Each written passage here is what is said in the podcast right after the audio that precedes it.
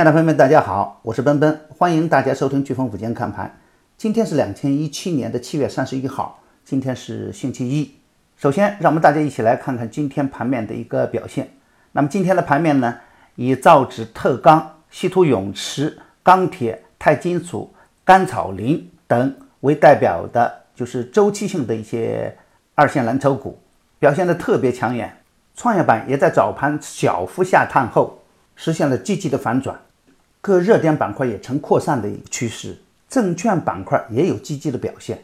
上周点评的全通教育，在利空不断的情形下，也强势收板，三个交易日的涨幅达到百分之二十三，再次证明个股的超跌超卖也会诱发主力资金接盘。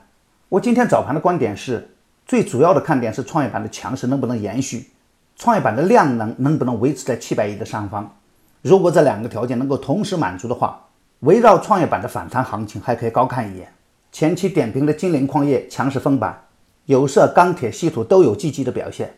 大盘还是震荡上行的局面，急冲时要值得锁定收益，强势回调时可以逢低接盘。特别要关注创业板中底部优质个股的表现。好，我今天的飓风午间看盘到此结束，感谢大家的收听。明天我们在飓风午间看盘不见不散。祝朋友们投资顺利，心想事成，谢谢。